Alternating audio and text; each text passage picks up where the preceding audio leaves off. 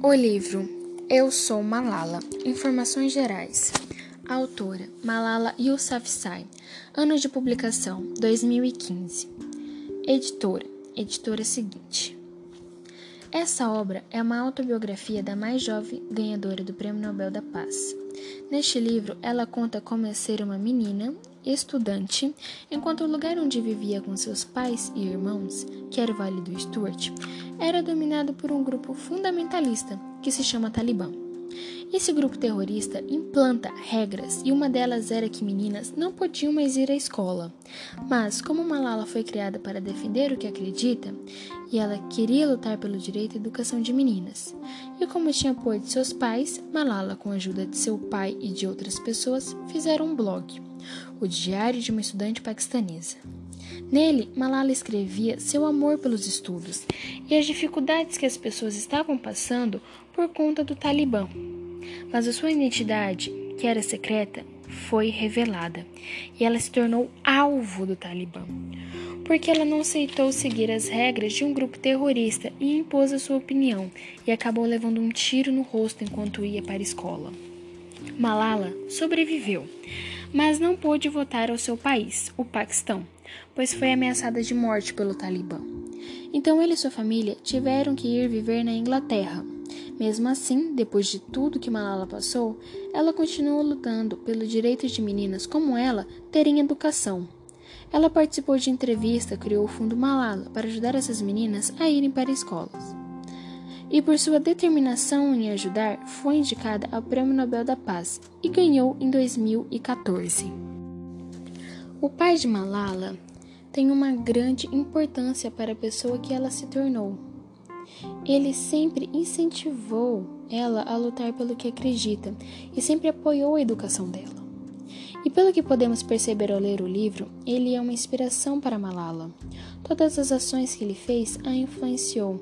A luta dele pelos direitos à educação incentivou ela também a lutar por esses direitos. O que me deixou mais chocado é pelo Talibã ser um grupo fundamentalista, terrorista, que se mantém pela venda de ópio, que é uma droga, mas não aceitem que meninas estudem. Eles acham que elas devem ficar em casa reclusa e que mulheres só possam sair de casa com o homem da família. Isso me chocou por ser uma ironia. Eles aceitarem o tráfico de drogas para se manterem mas acham errado que meninas estudem. O que eu senti ao ler esse livro? Eu senti um turbilhão de emoções. Eu fiquei feliz por Malala se impor e falar que as meninas têm direito à educação. Eu fiquei preocupada quando o Talibã ameaçou Malala de morte. Eu fiquei com raiva e com medo quando Malala levou um tiro no rosto. Eu chorei ao ler a recuperação dela. Eu fiquei indignada por Malala não poder mais ir ao seu país. Eu fiquei com medo do Talibã ir atrás de Malala e sua família na Inglaterra. Eu fiquei alegre e entusiasmada por Malala estar se dando bem na Inglaterra e pelo seu pai ter conseguido o um emprego. Eu fiquei meio surpresa, feliz, mas também preocupada por Malala ainda continuar lutando pelos direitos de crianças e jovens a terem educação mesmo passando pelo que ela passou. A minha opinião sobre o livro é que eu adorei, eu gostei muito de ler ele.